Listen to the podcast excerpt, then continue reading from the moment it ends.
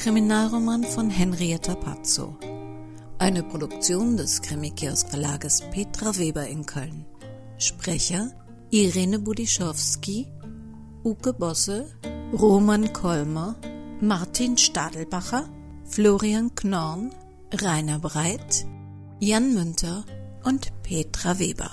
Titelmusik Karl Panoklot von www.tonpumpe.de.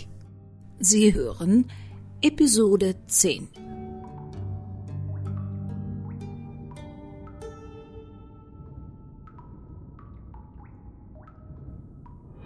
You're listening to RBV Radio Broadcast Vienna.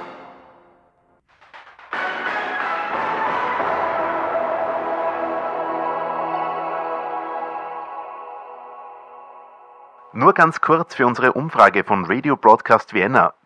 Halten Sie es für möglich, dass es Geister wirklich gibt? Geister? Oh, do you mean ghosts? Um, well, gibt es dann nicht eine berühmte Gedicht von um, Goethe, diese Zauberlehrling? Oh yes, das ist, um, das ist like, um, Herr, die Not ist groß, die ich rief, die Geister werd ich nun nicht los. Ghostbusters. no, äh, ich glaube nicht an die Geister. Oh, wait, Demon. Ähm, ich glaube, wir haben alle unsere eigenen Dämonen, also um, Dämonen. So, if Dämonen gehört dazu, oh ja, dann, dann ich glaube an Geister.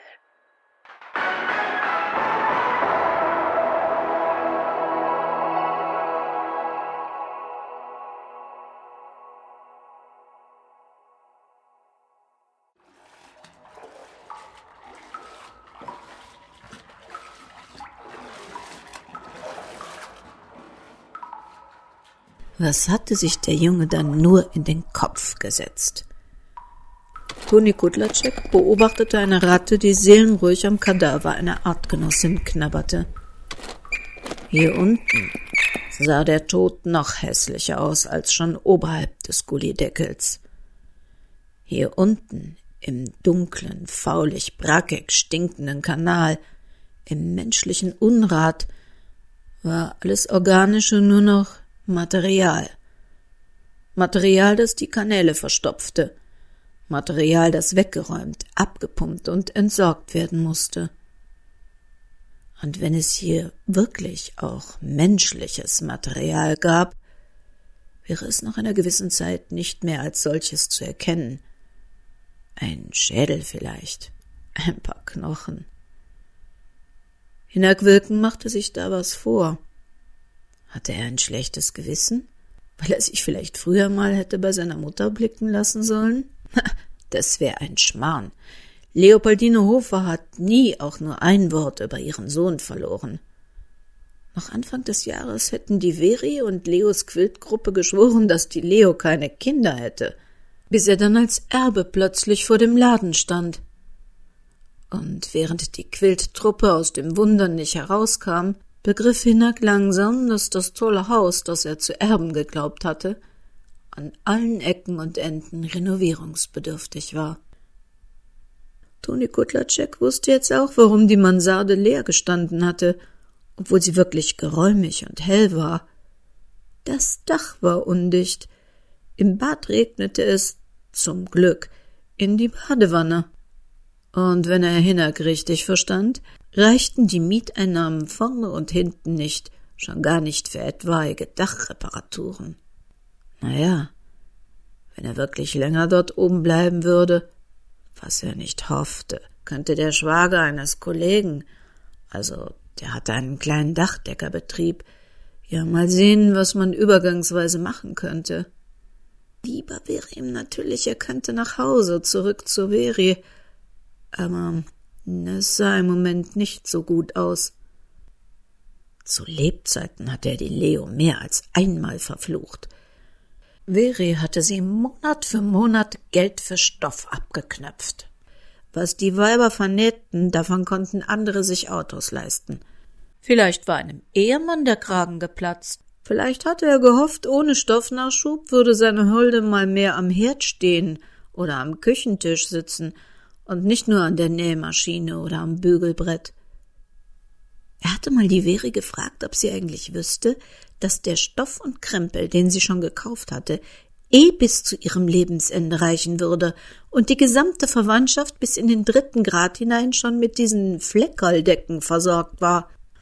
Aber sie hatte nur gemeint, sie hätte von allen in der Gruppe noch die wenigsten UFOs. Dass UFOs unfinished Objects sind, die angeblich jede kreative Frau bei sich zu Hause hortete, hatte ihm dann die Moser Resi nach einer Stunde unverbindlichen, geselligen Beisammenseins erklärt, auch aus der Quiltgruppe. Leider. Und da ist die Veri ausgetickt. Naja, und jetzt hörte er halt nachts die Regentropfen in die Wanne ploppen. Eins musste man Hinnack aber lassen. Kochen konnte er tausendmal besser als die Veri. Heute am späten Abend sollte es klare Tomatensuppe mit Basilikumklößchen und danach Salzwiesenlammfilet im Kräutermantel mit Portweinjus geben. Hm. Toni Kudlacek suchte nach der Ratte, die eben noch genüsslich an ihrem toten Kollegen gekaut hatte und jetzt mit den anderen vor ihm durch den Kanal huschte. Scheißviecher!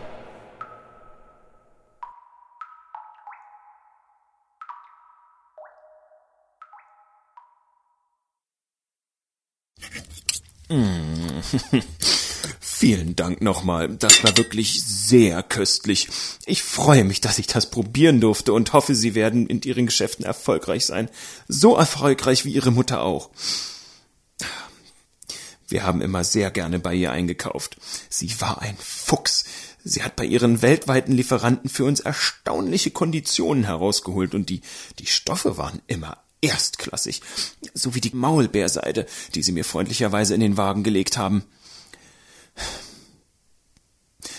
Aber es ist wirklich sehr traurig, dass Sie sie wohl nicht kennenlernen konnten. Sie war eine bemerkenswerte Frau. Hatten Sie oft mit ihr zu tun? Im Durchschnitt etwa zweimal im Monat. Die Schneiderei von Schwester Ignatia hat einen ziemlichen Materialbedarf und auch wenn sie zurzeit selbst sehr krank ist und unserer Fürsorge und Gebete bedarf, die Arbeit geht natürlich weiter. Auch Schwester Martha näht mit viel Hingabe. Aber gibt es Neues von der Polizei? Hat man die sterblichen Überreste ihrer armen Mutter inzwischen gefunden? Nein, leider nicht. Sie waren noch am Tag Ihres Todes mit ihr zusammen, richtig? Äh, oh, war ich das?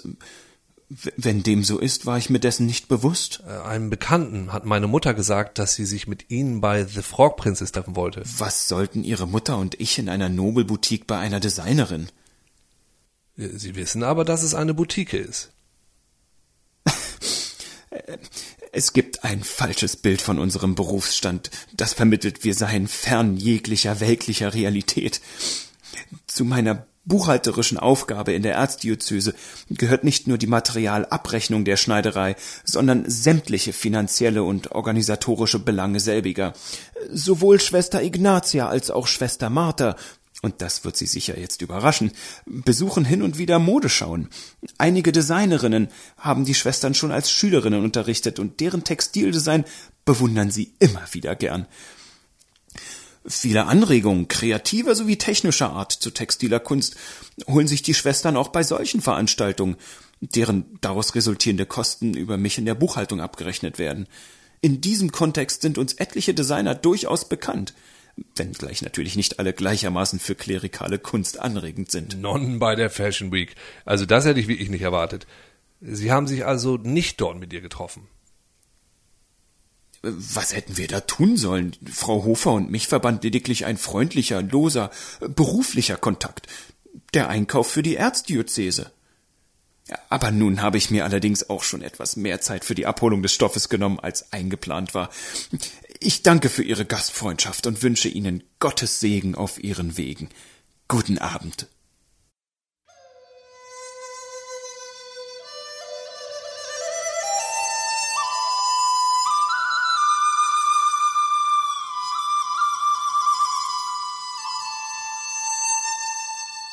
Nein, nein, nein! Das konnte doch nicht wahr sein. Von Youngs zierlicher Körper hüpfte aufgeregt hin und her wie ein Gummiflummi. Mit knapp anderthalb Metern konnte sie ihren Models nur ins Gesicht sehen, wenn die vor ihr knieten oder sich zumindest hinsetzten. Im Stehen musste Fan Yang schon hin und her hopsen und toben, um von den sie um Köpfe überragenden Frauen überhaupt wahrgenommen zu werden. Was sie dann auch reichlich tat. Fan Yang, wie sie diesen Namen inzwischen hasste. Sie war in ihrem ganzen Leben noch nicht in China gewesen, überhaupt noch nie in Asien. Dass man ihr das nicht ansah, lag an einer kurzen Affäre ihrer Mutter vor 28 Jahren mit einem Koch aus einem Schnellrestaurant, der laut Aussage ihrer Mutter irgendwo aus Taiwan, Japan, Indonesien oder doch China stammte und ihr das Aussehen einer asiatischen Schönheit vererbt hatte. Dieser Touch Exotik der in ihren ersten Lebensjahren in Düsseldorf-Bilk das Leben der als Jacqueline Hauswald geborenen unnötig verkomplizierte, wurde später zum Kapital der aufstrebenden in Fang Yang umbenannten Jungdesignerin, die in Wien die Modeschule absolvierte. Schon bald bemerkte sie, dass die Schickeria ihren schuhschachtelgroßen Laden mit Mini-Werkstatt im Hof immer häufiger aufsuchte, wenn die Frau des amerikanischen Präsidenten wieder mit einer Kreation dieser chinesischstämmigen US-Designerin in der Presse zu sehen war. Was die Michelle konnte, konnten die pressegeilen Stars und Sternchen der Wiener Szene auch. Und so verbreitete sich die Meldung, dass Wien jetzt seine eigene chinesische Couture hatte. Auf die Frage ihrer betuchten Kunden, wieso sie so gut Deutsch spräche, antwortete Fang Yang, alias Jacqueline Hauswald, wahrheitsgemäß, dass sie dies ihrer deutschen Mutter verdankte, bemühte sich aber gleichzeitig künstlich ihrer Stimme ein wenig chinesische Klangfärbung zu geben. Vorsichtshalber hatte sie sich noch jede Menge Informationen über die chinesische Kultur und Wirtschaft angelesen, die sie gerne mal en passant in Gesprächen einwarf, um den werbewirksamen Eindruck, Chinesin zu sein, zu vertiefen. Zunächst hatte sie sich über den prominenten Zulauf gefreut.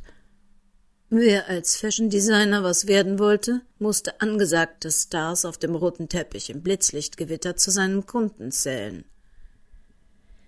Na ja, wobei das Wort Kunden es nicht wirklich traf, wenn man damit eine zahlende Klientel meinte denn die echten Promis bezahlten ihre Kleidung nicht. Sie waren lebende Werbeikonen, denen man als Designer Dank, aber keinesfalls eine Rechnung entgegenbringen durfte.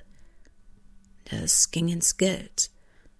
Beste Stoffe, feinste Applikationen, 100 Änderungswünsche und alles unter Zeitdruck. Das ging nicht ohne an anderer Stelle wieder einzusparen. In Van Yangs Fall war das der Einkauf. Da durfte man nicht pingelig sein und musste mit harten Bandagen um jeden Cent kämpfen. Nach dem Opernball ist vor dem Opernball, hieß es in ihrem Business. Die Kleider für 2016 waren schon designt. Ihre Stammkundinnen hatten sich schon angesagt. Was noch fehlte, waren die Stoffmuster dazu. Ausgerechnet jetzt drohte Fang Yang ihr bester Stofflieferant abzuspringen. Wenn das wirklich passierte, wäre es der Super-GAU für The Frog Princess.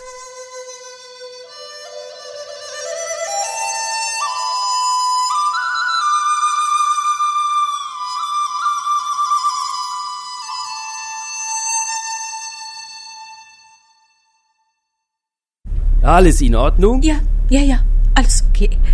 Streit mit meinem Freund. Geht schon. Ist gleich wieder vorbei. Ist unheimlich um diese Zeit ein Friedhof. An sich ist ja egal, weil die meisten können dort einem nichts mehr tun. Aber Streit ist immer blöd. Ah, erzähle ich Ihnen zur Aufgeiterung was über Zentralfriedhof, was kaum jemand weiß. Ganz an Anfang, also 1874, als der Friedhof neu war und noch niemand wusste, dass hier einmal rund 330.000 Gräber sein würden, also ganz an Beginn, Da wurden die Leichen mit Kutschen hierher gebracht. Na, das war nicht immer appetitlich. Manch einer war nicht mehr ganz so frisch und das roch dann auch nicht besonders gut. Kann man sich vorstellen. Die Anwohner hier waren schnell genervt, weil Kutschkolonnen die Simmeringer Straße zu einer Totenstraße gemacht haben. War im Sommer sehr, sehr unangenehm. Aber im Winter nicht besser. Da sind die Pferde vor Werke hier liegen geblieben und die Leichen mussten in Wirtshäusern zwischengelagert werden, weil man im Schnee nicht durchkam. Hat man nun überlegt, ob man macht eine Eisenbahn oder besser noch eine U-Bahn baut. Jedenfalls irgendwas, damit Leichen nicht sehen und riechen können. Na, dann kamen zwei Leute auf eine sehr spezielle Idee. Franz Felbinger, Maler, Techniker und Industrieller. Und der Architekt Josef Hudetz wollten bauen die pneumatische Leichenbeförderung. Aus einer zentralen Leichenhalle in der City sollten immer drei bis vier Särge in dafür gemachten Kapseln durch ein unterirdisches Rohrsystem von einer 150 PS Hochdruckdampfmaschine im Affentempo bis zum Friedhof geschossen werden. Das Ganze sollte dann nur 10 Minuten dauern. Ja, ah, sehr aufheiternd. Na, das war doch mal ein rasanter Start in die ewigen Jagdgründe gewesen. Man hatte das schon ernsthaft ins Auge gefasst, aber die Sache hatte einen Haken. Man kam unterirdisch nicht überall von oben dran wenn da eine Kapsel stecken geblieben wäre. Es hätte womöglich einen Stau mit vielen verwesenden Leichen gegeben. Aber Felbinger konnte die Idee trotzdem verkaufen. An die Wiener Post. Alles findet seinen Weg. Die Särge wurden dann stattdessen ab 1918 mit der schwarzen Tram, äh, einer elektrischen Straßenbahn eigens für Leichentransport gebaut zum Friedhof gebracht. So, wir sind da. 23,50 bitte. Nehmen Sie doch bitte schon mal die 20 Euro. Ich gehe nur kurz hoch und.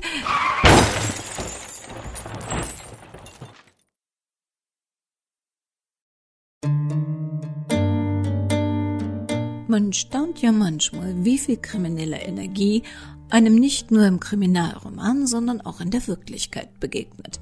Es war jemandem geglückt, bei iTunes die Administration über unseren Podcast zu bekommen und er hat es auch genutzt, um unseren Podcast zu löschen. Nun heißt es, das Internet vergisst nichts. Es scheint aber nicht auf Daten zuzutreffen, die man selber mal wieder braucht. Ein einmal gelöschter Podcast ist eigentlich bei iTunes mit seiner kompletten Historie irreparabel verschwunden.